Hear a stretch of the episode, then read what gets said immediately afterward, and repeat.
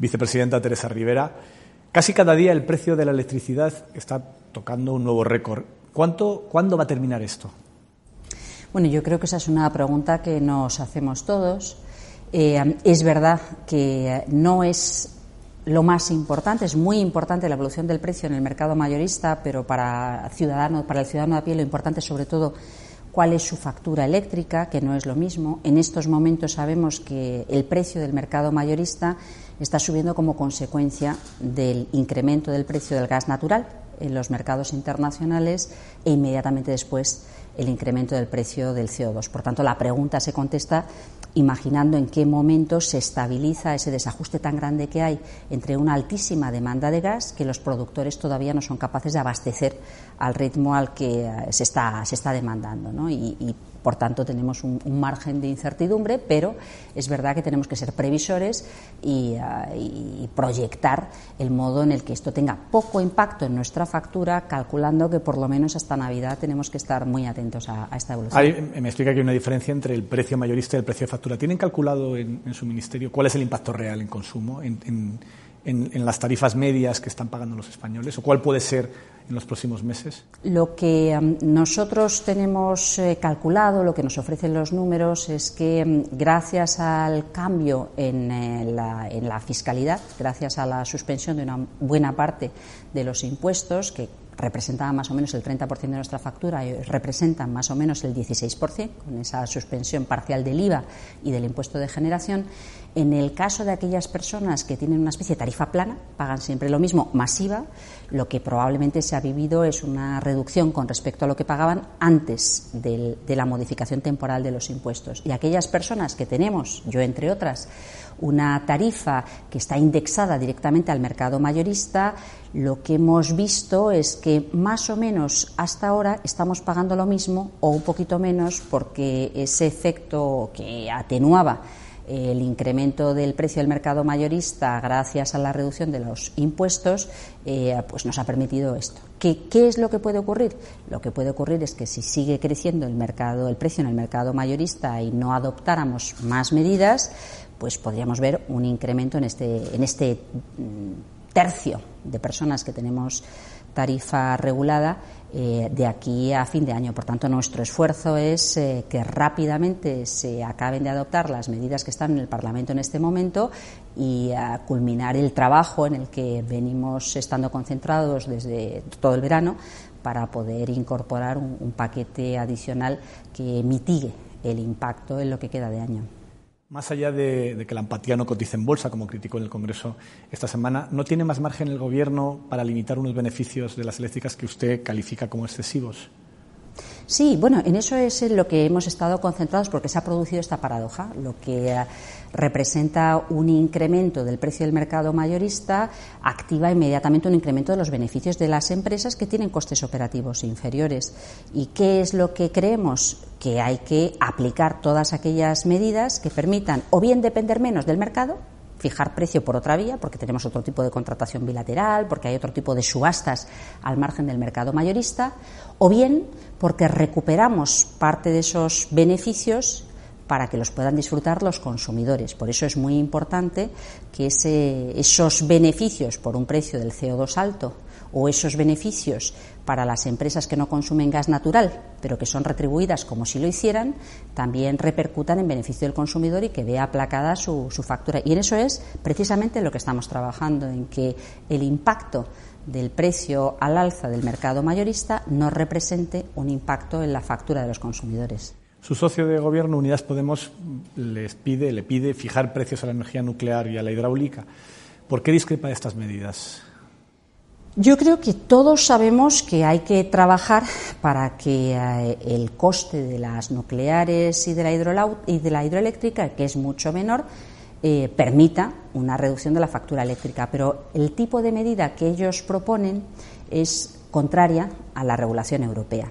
Y nuestra experiencia es que cuando se adoptan decisiones en el marco nacional que son contrarias a la legislación europea, acabamos generando un conflicto que termina en una sanción tras un procedimiento de infracción al Estado miembro e incluso con la obligación de devolver o pagar multas, pagar intereses por parte del conjunto de los consumidores y además genera desconfianza por parte de los inversores. Por tanto, no se trata tanto de que cuestionemos el, diagnóstico, en este caso, sino que nos parece que la terapia que ellos proponen es eh, peligrosa. Y si creemos que hay medidas que, puedan, que pueden conseguir un efecto muy parecido y que son compatibles con el, con el marco comunitario. El ejemplo que siempre se cita para, hablar de poner un precio máximo a la nuclear, concretamente, es Francia, eh, donde hay una empresa que es verdad que es, que es estatal, que es mayoritariamente de propiedad del Estado, donde tiene fijado un precio máximo de esa energía nuclear. ¿Por qué Francia puede tener ese modelo con la excusa de ser un monopolio eh, y aquí en un mercado con ciertas condiciones de oligopolio no se puede aplicar esa tarifa? Eh, el origen de ese sistema en Francia tiene que ver con el momento en que se liberaliza el eh, mercado de electricidad en toda Europa y la situación en la que estaba Francia es de un régimen de producción eléctrica que efectivamente era prácticamente un monopolio y muchas tarifas con un precio decidido fijado por el Estado para distintos tipos de consumidores la Comisión Europea inicia un procedimiento de negociación complicado con el gobierno francés para que se permita, para que se facilite el que aparezcan más empresas que puedan vender electricidad y no eh, que EDF concentre toda esa producción de electricidad y, por tanto, toda esa comercialización de electricidad y que desaparezcan tantas tarifas eh, a precio fijo marcadas por el gobierno francés.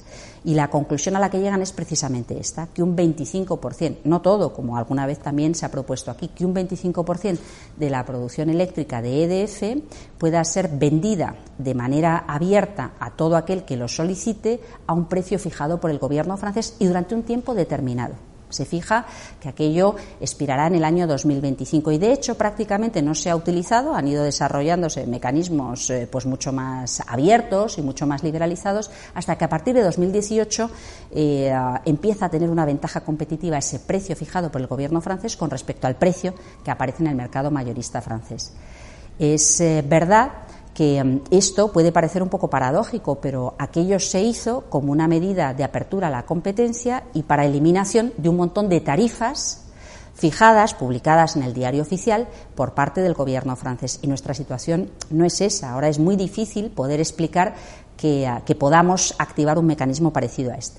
Sí creo que hay margen para hacer algo así. Lo hemos visto con las subastas de renovables. Nosotros, gobierno, no fijamos el precio pero decimos eh, aquellos que quieran ofrecer un precio por renovables, por, por, vender a este precio las renovables, tienen la oportunidad de ofertarlas con una convocatoria de subasta y eso acaba resultando en un precio promedio mucho más bajo. Lo que apareció como precio resultante de la primera subasta del año 2021 eran 25 euros el megavatio hora. Imagínate 25 euros el megavatio hora hoy comparado con el precio 140 euros megavatio hora que estamos, que estamos viendo. ¿no?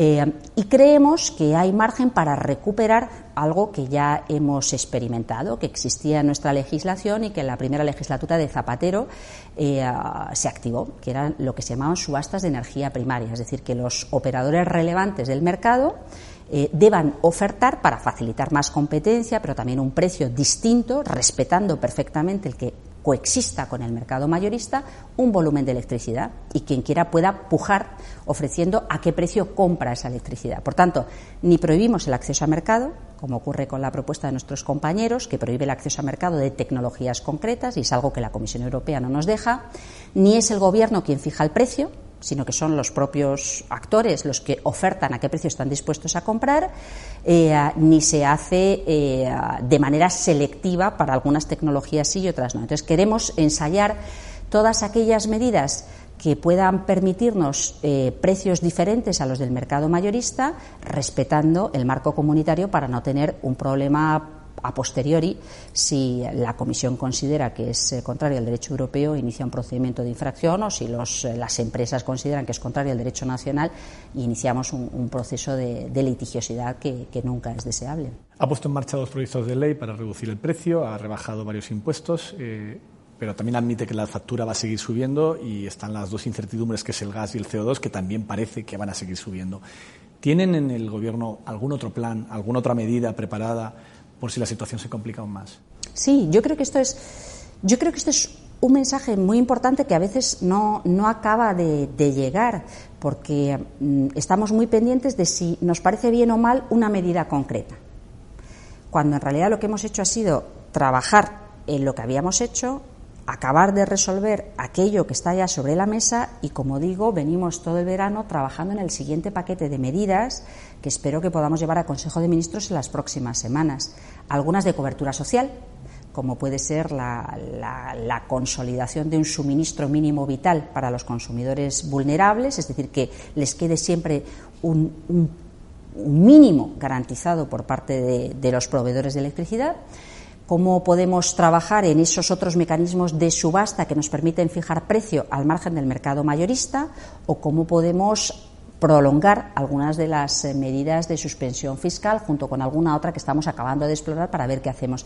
Y hay otra cuestión que me parece que también es importante y que queremos también llevar cuanto antes a Consejo de Ministros eh, en torno al debate de la hidroeléctrica, que no solamente es relevante desde el punto de vista del precio de la electricidad, también es muy relevante desde el punto de vista ambiental y social, como hemos visto este verano, y nos parece que es imprescindible que el Gobierno reaccione. Que se vacíen los embalses en pleno agosto, Hombre, con riesgo ¿no? Eh, con medioambiental y en un momento que luego puede hacer falta ese agua. Eso es, con riesgo medioambiental para el ecosistema fluvial, con riesgo, bueno, pues un poco de, impacto social al margen de, de la mala gestión que representa el que ese agua sea contemplada solamente como un bien económico que se turbina cuando se regular que, que no se vacíen los embalses de esa manera? ¿Lo van a hacer? Sí, inmediatamente. Creemos que es muy importante fijar cotas mínimas, una especie de caudal ecológico para los embalses. Algunos lo tenían, pero muchos no. Y creemos que es importante también regular la operativa mes a mes, es decir, que no haya eh, la posibilidad de, de turbino toda la cantidad de agua que me parezca en el momento que mejor me parezca, porque eso eh, limita de forma muy clara, muy obvia, la, calidad del agua en el embalse y genera procesos de eutrofización, genera problemas de, los peces que viven en ese, en ese embalse y obviamente también pues de otro tipo de usos, desde, desde la la mera valoración del paisaje, eh, en muchos casos, hasta otro tipo de usos recreativos que no forman parte de, concesiones de agua propias, pero que son importantes para, para el entorno donde, donde está ubicado el embalse. Vicepresidenta, eh, hablaba el otro día en el Congreso de que iba a seguir dando la batalla en Bruselas. qué medidas son las que quiere plantear o va a plantear? Bueno, yo creo que lo que hicimos, y hace algún tiempo que lo, hemos planteado y estamos insistiendo, y me parece que, además es un momento muy adecuado para hacerlo, fue levantar un, debate que yo creo que es muy relevante. Nosotros mm, sabemos que la política energética de Bruselas ha sido muy efectiva de cara a facilitar que los inversores tomen una decisión de inversión distinta y que aquello que hasta hace relativamente poco pues se consideraba fácil, ventajoso y estupendo, eh, pase eh, a quedar postergado en favor de soluciones que son más limpias, más eficientes, y esto ha funcionado. Pero en el centro de la orientación de las políticas energéticas estaba facilitar el cambio de modelo energético. Y nosotros creemos que en este momento en el que esto ya se ha producido, es muy importante que en el centro de la definición de las políticas energéticas esté el interés del consumidor. Es decir, que los consumidores, que los ciudadanos nos podemos beneficiar, nos, nos debemos beneficiar cuanto antes de energía barata, limpia, accesible para poder eh, impulsar ese proceso de transformación y secundarlo como consumidores, también para poder liberar recursos en el contexto macroeconómico para acompañar otras políticas públicas, mientras que en este momento lo que observamos es que se produce esa tensión en la que algunos, aquellos que han tomado la decisión de inversión correcta y han apostado por tecnologías que son más baratas, pero que sin embargo son retribuidas a un precio alto, pues están evidentemente teniendo muchos beneficios, pero a costa de que seamos todos los consumidores los que estemos pagando esos beneficios. Teme, visto cómo, cómo pintan los futuros para el final del año, hablaba usted de la Navidad, teme que esta situación pueda derivar en un estallido pues, como los chalecos amarillos, que al final fue algo parecido en Francia. Hombre, yo espero que no. Nosotros lo que hemos intentado, y, diría que mm, aquí me gustaría invocar también algunos elementos de credibilidad. Nosotros se nos ha olvidado ya porque ha pasado muy deprisa, pero en junio de 2018 teníamos las comarcas mineras y los pueblos con centrales térmicas de carbón en una situación muy complicada, donde nadie les había hecho caso y había un riesgo de estallido, porque, porque era el centro de riqueza de, las comarcas, porque era donde trabajaba la mayor parte de la gente, porque no se veía qué horizonte o qué alternativa podía haber. Y nosotros llegamos con la convicción de que esto no es posible. A la gente hay que facilitarle alternativas y hay que buscar el modo en el que una transformación tan rápida, incluso en un momento tan convulso donde pasan tantas cosas como este, cuente con el respaldo de las instituciones para hacerlo socialmente llevadero y que toda la distribución de costes y el, y el aprovechamiento de los beneficios pueda ser disfrutado por, por los ciudadanos. Y eso es lo que hemos intentado hacer y por eso tomamos una decisión muy rápida con respecto a la suspensión del, del, impuesto de producción de energía eléctrica y la reducción del IVA. Eh, este paquete de cara a fin de año, sabiendo que es probable que el gas natural siga subiendo, eh, tiene que verse completado no solamente con lo que está en tramitación, por eso hemos pedido a los grupos parlamentarios que aceleren el aprobar la ley por la que recuperamos parte del CO2 para el sistema o la ley del Fondo Nacional de Sostenibilidad del Sistema Eléctrico, pero probablemente requiera medidas extra que son las que digo que estamos ultimando para poder llevar a Consejo de Ministros inmediatamente. ¿Para qué?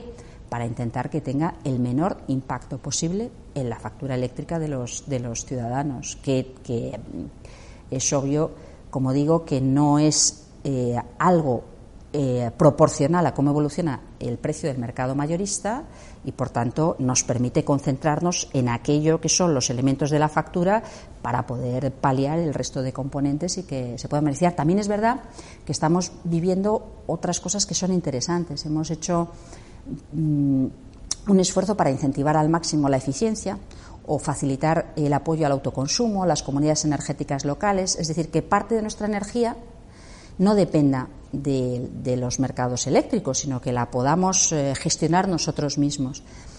Ah, y, me parece que esto ha sido muy bien acogido por la gente en general. Vemos cómo ha habido un incremento muy notable del, interés por el autoconsumo, vemos cómo ha habido distintas experiencias, a veces en polígonos industriales, a veces en pueblos que están, que están gestionando ya cómo, cómo tener pequeñas instalaciones de, que configuran una comunidad energética local. Todo eso produce inmediatamente una reducción en el, en el precio de la energía de, los que se ven beneficiados, de los vecinos o de, o de los, o de los eh, propietarios de, las casas. Yo creo que tenemos que ir aplicando todas esas medidas, respaldando con, una, con, un, con un apoyo muy grande, porque en el fondo esto va bien en todo caso permite eficiencia, permite menos emisiones de CO2, permite gestionar mucho mejor y con una diversidad de actores mucho más grande la producción y el consumo de energía. O sea, que nos interesa en todo caso. Nos interesaría incluso en un escenario de precios mm, mucho más contenidos, pero en este momento es, obvio, ¿no? Y ahí hay todo el respaldo del mundo con el Fondo Nacional de Eficiencia Energética, con los programas de recuperación de la Unión Europea, y yo creo que es muy importante que, bueno, en esto contamos con las comunidades autónomas, ¿no? Que se sea muy diligente, que sea muy sencillo. Esto lo tenemos que repasar también para que sea mucho más eh, intuitivo, que no sea complicada la burocracia, pero, pero yo creo que, que, todo nos permite ir poco a poco gestionando eh, medidas que van recortando de nuestra factura costes que si no veríamos eh, incrementados. Eh, ¿Puede explicar en qué, qué, consistirá ese suministro mínimo vital? Es ¿Se va a ampliar la categoría de consumidores vulnerables? Eh... Bueno, aquí hay varias cosas que, que, hemos hecho. Eh, este es otro asunto que yo también creo que es muy interesante. Cuando uno de los temas que además eh, yo creo que es de, lo, de, los que más nos ha impactado a todos durante varios años, hemos estado muy pendientes de los datos que nos, que nos contaba la Asociación de Ciencias Ambientales y los expertos en pobreza energética sobre las cifras de pobreza energética en nuestro país lo que hicimos fue reforzar el bono social eléctrico, crear el bono social térmico y aprobar una estrategia de pobreza energética eh, a, principios de 2019. Y en la estrategia de pobreza energética, en ese primer análisis, eh, lo que se planteaba es mm, algo que yo creo que es, importante y ahora que hablamos de la ley de ingreso mínimo vital encaja perfectamente. Y es que eh, una vez que mm, hemos disfrutado de todos los beneficios que, permite de descuentos en las facturas las familias que sean vulnerables, eh, incluso toda la cobertura en los supuestos de, impago, que ahora, afortunadamente, gracias a la extensión del escudo social, pues no ha habido cortes de suministro y eh, aunque hubiera habido dificultades de impago. Pero en el supuesto de que todo esto ocurra, a pesar de todo, los consumidores vulnerables eh, pueden tener derecho a que se mantenga un mínimo de, de, suministro eléctrico en sus hogares, precisamente para garantizar que las familias no se queden, no se queden sin nada. La, la, cuestión es que, por ahora, gracias a que hemos tenido el escudo social, esta, esta situación nos ha planteado, afortunadamente. Creemos que es importante trabajar para que ocurra lo que ocurra con respecto al escudo social, esta situación pueda ser paliada a través de esa figura del suministro mínimo vital y debemos acabar de completar algo. Eh, en, la parte que nosotros hemos trabajado, siempre hay una relación contractual entre las familias y las comercializadoras. Pero también sabemos que las personas que más necesitan este tipo de medidas de apoyo muchas veces no son titulares de contratos de electricidad, son personas que viven varias en un mismo edificio, que a lo mejor el contrato de electricidad es del propietario están subarrendadas. Eh, es decir, necesita una que se involucre en los servicios sociales o que se involucre el, tercer sector que acompaña eh, a, las, a, este tipo de, personas particularmente vulnerables. Por tanto, trabajamos con, con, inclusión para ver el modo en el que acabar de completar el acceso a ese suministro mínimo vital aquellas otras personas que sin tener un contrato, sin ser titulares de un contrato, pueden estar en una situación de, de necesidad que están identificadas en el contexto de la, de la definición de quiénes son beneficiarios del ingreso mínimo vital. En agosto apeló usted al. Eh, bueno, eh, decía que no era el momento de maximizar beneficios y el otro día pues, hablaba de, esa empatía que no cotiza en bolsa. Eh, que sí cotiza. Efectivamente. Perdón. Y me gustaría saber si ha hablado estos días con los presidentes de las empresas del sector y qué, qué es lo que les ha transmitido. Sí, eh, a ver, yo creo que son dos cosas diferentes y me parece muy importante recordar las dos cosas. Yo creo que estamos en los años más convulsos de la transformación del sistema energético. Sabemos que vamos a un modelo no concentrado en pocas empresas, sino con muchos actores, mucho más distribuido, no son grandes plantas, sino que hay muchas cosas que conviven a la vez eh, el horizonte es un horizonte estupendo, de energía mm, limpia, precios baratos, asequibles, segura, es estupendo, pero hay que hacer todo ese proceso de transformación. Y hacer ese proceso de transformación requiere invertir para poderlo tener disponible. Por eso es por lo que yo creo que es importante hacer énfasis en la idea de que no se trata de liquidar rápidamente y repartir beneficios, sino que eso debe ser reinvertido para facilitar la transformación, porque si no uno se va a quedar atrapado en un esquema que, enseguida puede llevar a, tener problemas, a depender de un pasado que ya no existe.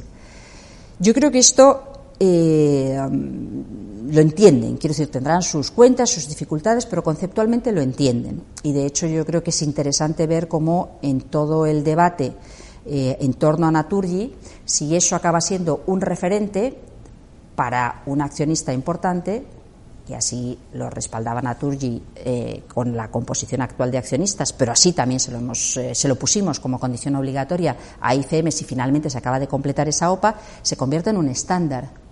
Son años en los que hay que contener la política de reparto de dividendos y favorecer la política de reinversión para poder completar la transición energética. Esa es la primera parte. La segunda parte es que eh, yo creo que también es muy importante que una transformación como estas como esta, en la que hay valores de sostenibilidad ambiental, de sostenibilidad social, donde yo creo que hay ciudadanos cada vez más exigentes y más críticos, y eso lo entienden también los inversores, los fondos de inversión que deben reportar a los ahorradores que están detrás, uno no se puede hacer el loco. Es decir, la regulación puede llegar muy lejos. Tenemos que estar permanentemente despiertos para completar, corregir aquello que no funcione. Pero hay otros ámbitos de intervención y exigencia que no tienen que ver con lo que diga la ley, tiene que ver con lo que diga el inversor, con lo que diga el accionista o con lo que diga el cliente. Por eso es importante la imagen de marca que puedan tener las empresas, por eso es importante que los accionistas, que en muchos casos son activistas de la sostenibilidad, estén pendientes de lo que hace su empresa, aquello, aquello, aquello donde han invertido. Por eso puse el ejemplo de que sí cotizan en bolsa, porque es algo que cada vez no es ni el comportamiento todavía generalizado, eh, ni mucho menos, pero cada vez hay más demanda de transparencia al respecto.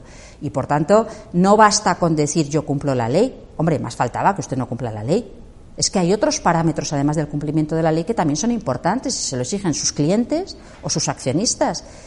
Yo creo que esto que que desde el punto de vista de, un poco congruencia de la sociedad es importante recordar de vez en cuando, pues eh, quizá fue mal interpretado, pero me parece que es importante insistir en esto. Hay muchas posibilidades de, de, estar vigilantes y de facilitar que las cosas ocurran más rápido, con independencia de que, evidentemente, el protagonismo principal debe ser de las instituciones públicas, ya sea el Gobierno, ya sean los tribunales o el legislador, activando modernizaciones y actualizaciones de las normas. Pero yo creo que hoy, en general, la sociedad eh, aspira a tener un papel mucho más preponderante en, en cómo nos comportamos todos. ¿no? Eh, ha pasado de no tener claro que esa empresa pública pudiera ayudar a la transición energética a ponerla por lo menos sobre la mesa. Eh, me gustaría saber qué, potencial tiene, que Podemos hoy a presentar una proposición de ley, eh, qué plazos manejan en caso de que se vaya a poner en marcha. Bueno, yo la verdad es que mm, siempre me he mostrado abierta a la posibilidad de que haya una empresa pública que gestione eh, la explotación de las eh, plantas hidroeléctricas según va terminando las, las concesiones vigentes. No me parece una mala idea, no me parece que tenga por qué ser todo así creo que también puede ser una oportunidad para facilitar autoconsumo en pequeños municipios y que los pequeños municipios que estén próximos a pequeños saltos de agua puedan tener ese, en esa otra dimensión de reto demográfico, puedan participar de, del beneficio que supone tener electricidad eh, de proximidad y, por tanto, el, que sea un incentivo extra. Creo que en ocasiones puede ser interesante que salga a concurso una concesión, pero en condiciones eh, del siglo XXI y no en concesiones de los años 50 del siglo pasado.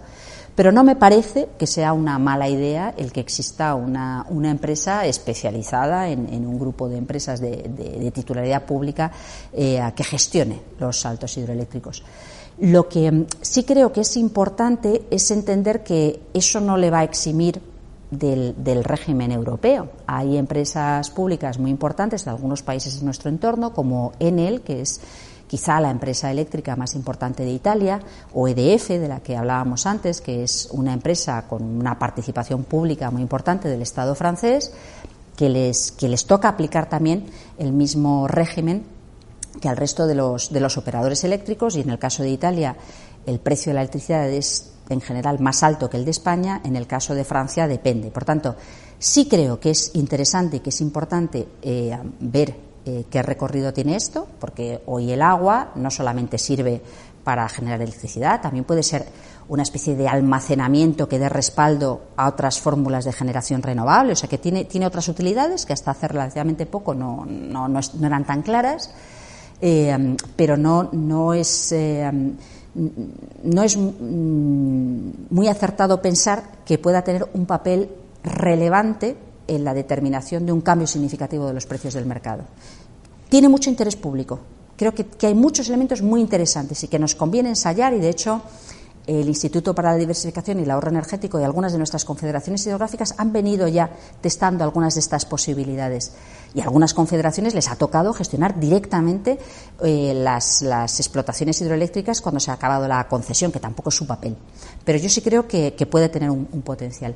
Quizá la, presentación de esta, proposición de ley de esta mañana, que yo no sabía que iban a presentar, eh, nos ofrece una oportunidad de, incluirla en, esa, en ese debate, en ese aprendizaje colectivo que yo creo que es muy bueno. A mí me parece que es una, una, idea magnífica que, que, los, que los diputados tengan la oportunidad de trabajar en entender bien cómo funciona, dónde queremos llegar, de qué manera se puede hacer más eficazmente, cómo se puede reforzar todos los elementos de respaldo social en este proceso de transformación y, los elementos que aparecen en esa proposición, que todavía no me da tiempo a, conocer de cerca, pues, pues seguro que aparecen en el debate sobre, el que concentren sus esfuerzos eh, los diputados. Eh, hablaba justo del tema de las empresas eléctricas que son públicas, que si se mira el mapa del, mundo, de cuáles son las, las, 50 empresas eléctricas más grandes del mundo, entre ellas, según un reciente informe de la OCDE, más de la mitad son empresas de titularidad pública o con participación estatal muy importante. ¿Cree que España hace ya unos cuantos años cometió un error privatizando completamente su sector eléctrico? ¿Estaríamos mejor hoy si existiera una empresa pública o de participación estatal gestionando la electricidad o cree que eso no es un factor importante?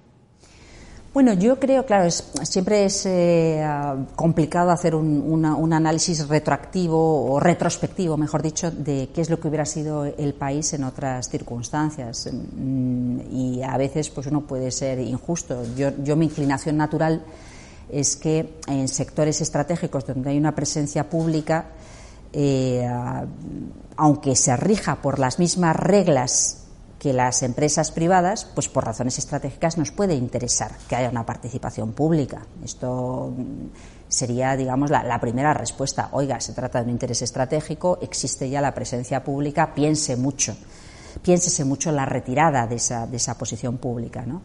Eh, a partir de ahí, pues evidentemente, si nos tenemos que remontar hace veintitantos años que se plantea este debate, pues, eh, pues eh, yo qué sé, qué, podemos decir al respecto, no, no, no, es, no está claro. ¿no?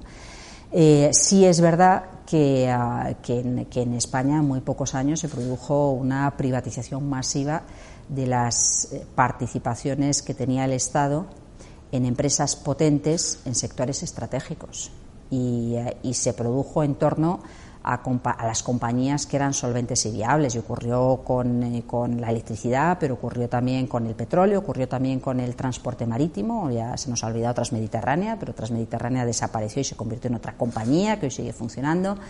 Ocurrió con Iberia. Eh, son decisiones de política económica, política industrial, que, como digo, probablemente responden a un análisis del papel del Estado eh, no tanto porque pueda introducir alteraciones significativas en, precios, pero sí de entendimiento de la trascendencia que tiene la presencia de, la participación pública en el funcionamiento de ese, sector. Eh, a la inversa se puede decir lo contrario. Acabamos de ver cómo cierra el Italia. Quiero decir que, es verdad que son siempre decisiones que, responden a, a, variables que descontextualizadas pues tendemos a leerlas eh, de, modo, de modo diferente. Mi pregunta, mm, o sea, mi respuesta, mi inclinación natural, yo hubiera mantenido una participación del Estado en un sector tan importante como el de, como el de la energía. Eh, a posteriori, eh, recuperar un peso del Estado en una empresa así es un desembolso de una empresa que cotiza en bolsa y que, por tanto, para poder ser adquirida necesita hacerlo al precio al que cotiza en bolsa. Y entonces yo me pregunto si eso es lo más inteligente con respecto a los recursos presupuestarios del Estado, cuando se trata de sectores que están altamente regulados. Es decir, debemos poder orientar a través de la regulación el modo en el que funcionan, que es el debate de estos días, cómo a través de la regulación podemos conseguir que algo que es una tormenta tremenda, pero, pero coyuntural, afecte en la menor medida posible a los consumidores a través de la regulación, a través de la intervención normativa. ¿Es usted partidaria de la ampliación del aeropuerto del Prat? Eh, ¿Es compatible aumentar los vuelos con los compromisos de reducción de emisiones de CO2? Bueno, yo creo que, la, que la, en general la movilidad y, por supuesto, la aviación está cambiando. Y es verdad que en estos momentos yo creo que debo ser de entrada prudente, porque nos tocará conocer y entender el proyecto en concreto. Y de entrada sabemos que es eh, un proyecto pues que tiene, tiene interrogantes, tiene dificultades que hay que ver si lo hacen viable o no.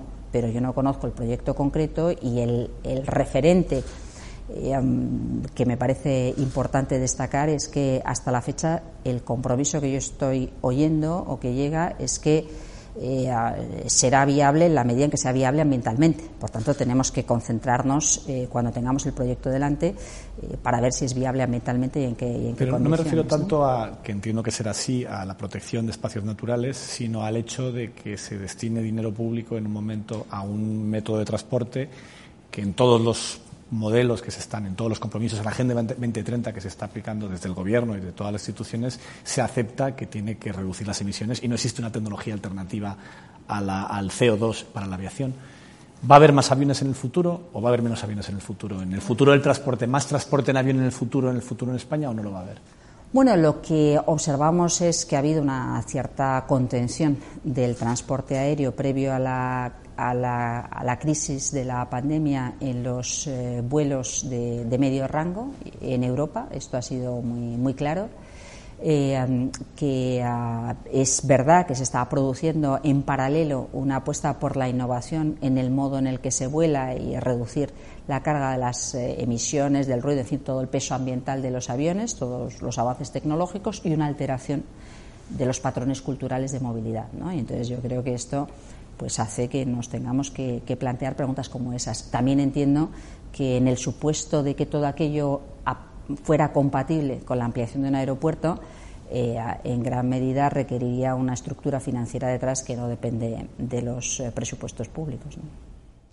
Eh, ¿Qué opina del debate sobre el consumo de carne? Más allá del tema de salud, le pregunto por el impacto medioambiental, porque hay una relación mm, directa entre la producción eh, agrícola, ganadera, perdón, intensiva y las emisiones de CO2. ¿Cree que habría que reducir el consumo de carne? La verdad es que hace mucho tiempo ya, de una manera quizá eh, intuitiva y asociada a la salud y no tanto a las cuestiones ambientales, que nuestros nutricionistas, médicos de cabecera, cardiólogos nos insisten en los buenos hábitos alimentarios y de recuperar lo que afortunadamente nosotros podemos disfrutar con cierta facilidad, que es esa dieta mediterránea con más legumbres, con menos ingesta de carne roja, con más verduras. Eh, y esto, de algún modo, queda reforzado cuando uno analiza eh, los informes del panel intergubernamental de cambio climático o los informes asociados a biodiversidad y pérdida de biodiversidad, es decir, cómo el conjunto de la cadena debe respetar un poco los, límites de carga y además nos, viene bien como ciudadanos el, poder tener pautas, pautas saludables. Y yo creo que esto es, eh, es, es verdad que es, eh, que es así siempre sí tengo la impresión de que mm, a lo que hemos asistido es, es, un poco a un debate en torno a si el papel del agricultor y el ganadero está o no cuestionado. Y mi, de nuevo, mi interpretación es que con carácter general, por supuesto, las pequeñas explotaciones familiares, las explotaciones con prácticas agroecológicas más claras, el control de cómo eh, se va orientando un proceso de transformación en el que las rentas eh, de, las, de las pequeñas explotaciones y de las familias que eh, que se dedican a la agricultura y la ganadería tiene mucho que ver también con el mayor valor añadido, nos permite conciliar con mucha más facilidad ese tipo de coyunturas. ¿no? no se trata de carne sí, carne no, se trata de ver un poco cómo integramos un, equilibrio que de algún modo tiene que, responder a, un mejor comportamiento ambiental, pero también coincidiendo con un mejor estado de salud y una mejor renta de los, de los agricultores y de las explotaciones. Y, esto pues conecta con algunas otras reflexiones en torno a cómo podemos facilitar que los cambios de patrones culturales, antes se hablaba de esto también a propósito de la, de la aviación, mm, puedan eh, contar con una respuesta adecuada para la transformación del sector económico que está detrás, que no suponga una, una pérdida de, de, empleo ni una pérdida de oportunidades para las, las personas que están detrás. Y, y, bueno, me parece que estamos también en ese, en ese contexto, yo diría, mejor situados que otros eh, países, con, con, menos oportunidades de recuperar todo, todo ese equilibrio de dieta mediterránea y al mismo tiempo, evidentemente, con la necesidad de acometer un esfuerzo y buscar una orientación en la que el, ganadero no tenga que infravender su lecho, su producto alimentario, porque la cadena de distribución le imponga unos márgenes absurdos y que se acabe pervirtiendo, teniendo que producir mucho más eh, de lo que de lo que de lo que sería razonable para poder obtener una renta eh, a fin de mes. O sea que yo creo que tiene que ver también con la organización de toda, toda la cadena de valor, ¿no? ese, ese debate, y no solamente con si comemos carne o no comemos carne. ¿Cómo valora lo ocurrido en el Mar Menor? ¿Qué le, qué le, responde al gobierno murciano autonómico que le ha presentado una denuncia acusando al gobierno central de esta catástrofe medioambiental? Bueno, yo creo que lo del Mar Menor es enormemente simbólico y enormemente doloroso, porque es eh, eh, una catástrofe que hemos visto cómo se ha ido fraguando a fuego lento, con una negación de la realidad, con una permisividad y una dificultad cuando se ha producido la reacción, una dificultad importante para eh, eh, acometer las respuestas que se, que se, requiere, que se requiere llevar a la práctica. Mm, la verdad es que a mí me alegro que el Gobierno de Murcia, a la vista de, la visita y de, la situación, anunciaran que rápidamente iban a adoptar un decreto ley eh, imponiendo limitaciones muy importantes al, uso de fertilizantes eh, nitrogenados y acelerando los, eh, la culminación de los procedimientos de infracción que llevaban en sus manos durante, desde hace demasiado tiempo. ¿no? Yo creo que ha habido un esfuerzo muy grande por identificar dónde eh, se producen las ilegalidades que acaban generando un problema grande para el Mar Menor. Es posible que de cara a la recuperación, como hemos visto en episodios parecidos en Estados Unidos, en Chesapeake, en la bahía de Tampa, necesitemos hacer un esfuerzo muy grande, pero es que es absurdo pensar que podamos hacer nada con éxito si no paramos desde ya, de manera drástica, la aportación de sustancias que son las que están detrás de la generación. no se reduce básicamente esos fertilizantes en, los no es que no se reduzca, las explotaciones agrícolas cercanas. o sea que hay que, mm, por supuesto, eliminar eh, lo, que, lo que es ilegal y probablemente hacer un esfuerzo de transformación en una zona muy amplia en, las que eh, hay que utilizar otro tipo de recursos para disminuir la carga. Nosotros cuando impulsamos la declaración del acuífero en riesgo químico, en, em, la declaración se aprobó en junio de, de, 2020, pues llevábamos algún tiempo trabajando en ello y la verdad es que fue bastante desesperante ver cómo el Gobierno de Murcia votaba en contra. Pero, pero se adoptaron una serie de, de medidas cautelares que son muy relevantes para las que se necesita la implicación de la autoridad agraria y de la autoridad ambiental, que es la autoridad regional. Y se necesita también, y yo creo que aquí sí hemos ido mejorando, la implicación de las propias eh, comunidades de regantes y de organizaciones agrarias, porque es muy difícil tener éxito, salvo que fuéramos con la Guardia Civil todo el día, si no hay una implicación y una convicción por parte de la autoridad sectorial competente, pero también por parte de, de los propios vecinos y de los propios profesionales. Yo creo que eso ha cambiado. Yo creo que que, el, drama que se está viendo y la contestación y la preocupación si se ha superado el umbral de, no retorno es, eh, genera un, dolor muy grande a los vecinos, genera un daño económico y reputacional muy grande, por tanto los primeros perjudicados son los agricultores que hacen bien las cosas. Y yo creo que esto es importante destacarlo. No se trata de criminalizar a nadie, se trata de que quien hace bien las cosas no se vea perjudicado porque lo hace mal y, yo creo que esto es eh, clave que se, que se active rápidamente. Sí me parece que. Mm, eh, bueno, pues a, partir de este, de este momento, lo que había sido un esfuerzo muy grande en estos dos años por activar todos los compromisos que adoptamos, que yo adopté personalmente con, con vecinos, comunidad científica, eh, organizaciones agrarias en octubre de 2019, pues a partir de ahora mm, va, va a haber un, un seguimiento muy muy directo semana a semana, mes a mes y escuchando a todo el mundo, incluso pues eh, sabiendo que muchas veces vamos a escuchar cosas que no dependen directamente de nosotros, pero que nos van a servir también para poner de manifiesto y hacer de altavoz eh, aquellos que sienten que no, que no acaban de, conseguirlo. ¿Y es recuperable? ¿Y qué opina de esa propuesta que hace el, gobierno murciano de dragar una zona para que entre agua del mar? Bueno, los, yo creo que los ecosistemas. Mm, tienen una capacidad de recuperación si se les deja tranquilos, aunque, aunque lleve tiempo, que es importante. La situación del Mar Menor es muy mala, es una situación dramática. De hecho, tenemos una petición por parte de las organizaciones ecologistas que estamos estudiando y es declarar eh, la zona como un ecosistema en, riesgo de desaparición, aplicar la ley 42-2007 de protección de la biodiversidad. ¿Qué supondría esa, aplicación? Bueno, esto supondría acabar de reforzar y activar un programa de seguimiento y restauración, que lo vamos a hacer en todo caso, es decir, ya con la declaración del acuífero en riesgo ya tenemos una manera de activar, de entrar de manera frontal, pero significa también una denuncia clara, significa también poner de manifiesto que el ecosistema eh, está en grave riesgo, eh, se diga como se diga. Ahí hay figuras de protección, muchas, de protección ambiental. Hay zonas de especial protección de aves, hay lugares de interés comunitario, hay humedales protegidos. El gestor de todo eso es el Gobierno regional. La ley de protección del Mar Menor es una ley autonómica, aunque habían derogado la anterior, que ojalá se hubiera mantenido y se hubiera aplicado, y no ha habido una aplicación real de esa ley. Eh, el poder capturar la atención desde el Estado es también importante para poder hacer un seguimiento mucho más de cerca y mucho más focalizado. Yo creo que estas propuestas, hemos oído dos tipos de propuestas eh, llamativas, por así decirlo.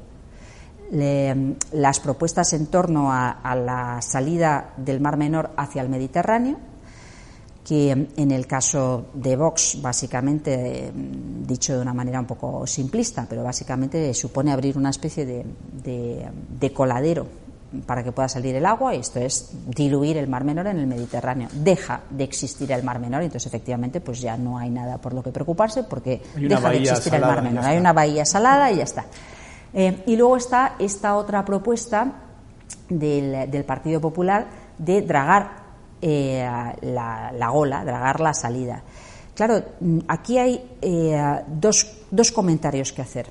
El primero es que no hay. Eh, el, Instituto Español de Oceanografía considera que eso no, no serviría, no, no, no facilitaría una solución rápida al problema. No es algo que nos vaya a resolver el episodio que tenemos delante de manera clara y automática y que, por tanto, es dudoso que, tenga ningún tipo de eficacia. Y la segunda eh, es que no se puede tocar de oído. Si usted tiene una propuesta de dragado, pues se ha dragado eh, muchas entradas y salidas de puertos, de golas y de, y de, y de playas, pero plantee usted qué proyecto de dragado, en qué condiciones, cómo, con qué profundidad y sobre esa base evaluamos su eficacia, cómo se hace y se resuelve si se draga o no. Lo que es mucho más difícil admitir, y me parece que eso lo han entendido, es dragar a las bravas que era eh, lo que quizá en algún momento llegaron a, pensar. Y hay otra segunda cuestión que también ha entrado en el debate público y, que también me parece que hay que poner en su contexto, y es eh, si la recuperación del Mar Menor, en lugar de ser una recuperación del Mar Menor, lo que es es una especie de circuito cerrado del agua. Es decir, fertilizamos el agua, recuperamos el agua, bombeamos el agua, desnitrificamos el agua, llevamos los nitratos no se sabe dónde, volvemos a fertilizar el agua y volvemos a entrar en el circuito circular. Con varios riesgos asociados, primero que no está claro que sea un circuito cerrado, es muy difícil pensar que eso sea un circuito cerrado. Segundo, es destinar una cantidad de recursos públicos muy grande a algo que tiene una solución mucho más fácil, que es no echar los nitratos. No tiene ningún sentido hacer esa operación. Tercero, que eso olvida eh, el, contexto general de necesidad de recuperar el conjunto del ecosistema.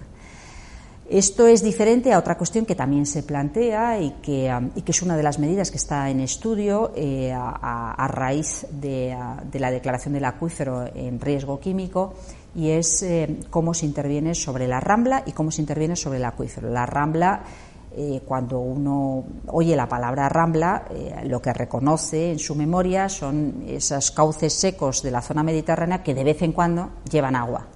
Si uno va a ver la rambla del Albujón, lo que se encuentra es un río más caudaloso que el Manzanares, muy verde, pero más caudaloso que el Manzanares. ¿De dónde sale toda esa agua? Y, eh, y la primera explicación que daba el Gobierno de Murcia es todo emergencias del acuífero. Cuando se hizo un análisis serio, se vio que del acuífero al que se le imputaba alrededor de 66 hectómetros cúbicos, solamente se correspondían alrededor de 8. Es decir, que aquí hay otra cuestión de fondo que es, eh, vamos a ver qué ocurre con, toda esta agua que aparece aquí en estas condiciones. Con respecto al acuífero, están muy malas condiciones. Y de hecho, lo que hizo la Confederación después de la declaración y la adopción de las medidas cautelares fue pedir, eh, bueno, pedir no, sacará concurso una licitación para poder construir un, plan completo de restauración del acuífero, lo que significa que habrá que ver cómo se interviene en el acuífero. Eh, hay algunos técnicos del IGME que consideran que va a ser imposible mm, recuperar el buen estado del acuífero si no se le ayuda, si no se le acompaña con algún bombeo. Eh, y es posible que, que tengan razón, pero hay que ver en qué términos, en qué condiciones y con qué medidas adicionales, sabiendo que en todo caso aplica lo mismo que hemos dicho al principio. Si el agua con la que se riega está cargada de fertilizantes y drena al acuífero, es absurdo pensar que podemos recuperar el acuífero solamente bombeando el contenido que hay dentro. Muy bien, pues muchísimas gracias. Tenemos ya